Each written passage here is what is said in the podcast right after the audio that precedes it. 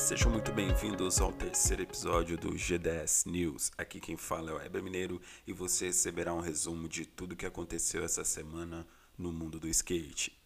Não se esqueçam de seguir lá no Instagram, Twitter e TikTok, arroba Guia do Skate.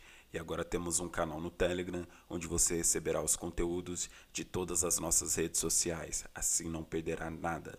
Se você gosta do meu trabalho, por favor me ajude e faça uma avaliação lá na Apple Store e nos ajude a divulgar e a espalhar o conhecimento. Chega de enrolação e bora para as notícias. Para começar com os dois pés no peito, acabou de sair a parte do monstro do skate nacional, Alex Carolino. Videoparte dele pela Chase Skateboards, que saiu na Thrasher.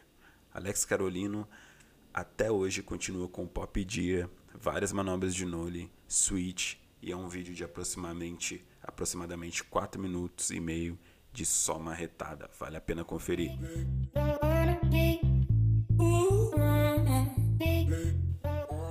Seguindo a sequência de vídeo parte, também saiu mais uma essa semana e foi do TJ Rogers, que você pode conferir pelo site do The Barracks. Rolê super técnico, distribuindo manobras em todas as bases, com muito gap, escada, corrimão, manobras de manual, tudo isso em menos de 3 minutos de vídeo. Tá muito pesado, outro vídeo aí super recomendado.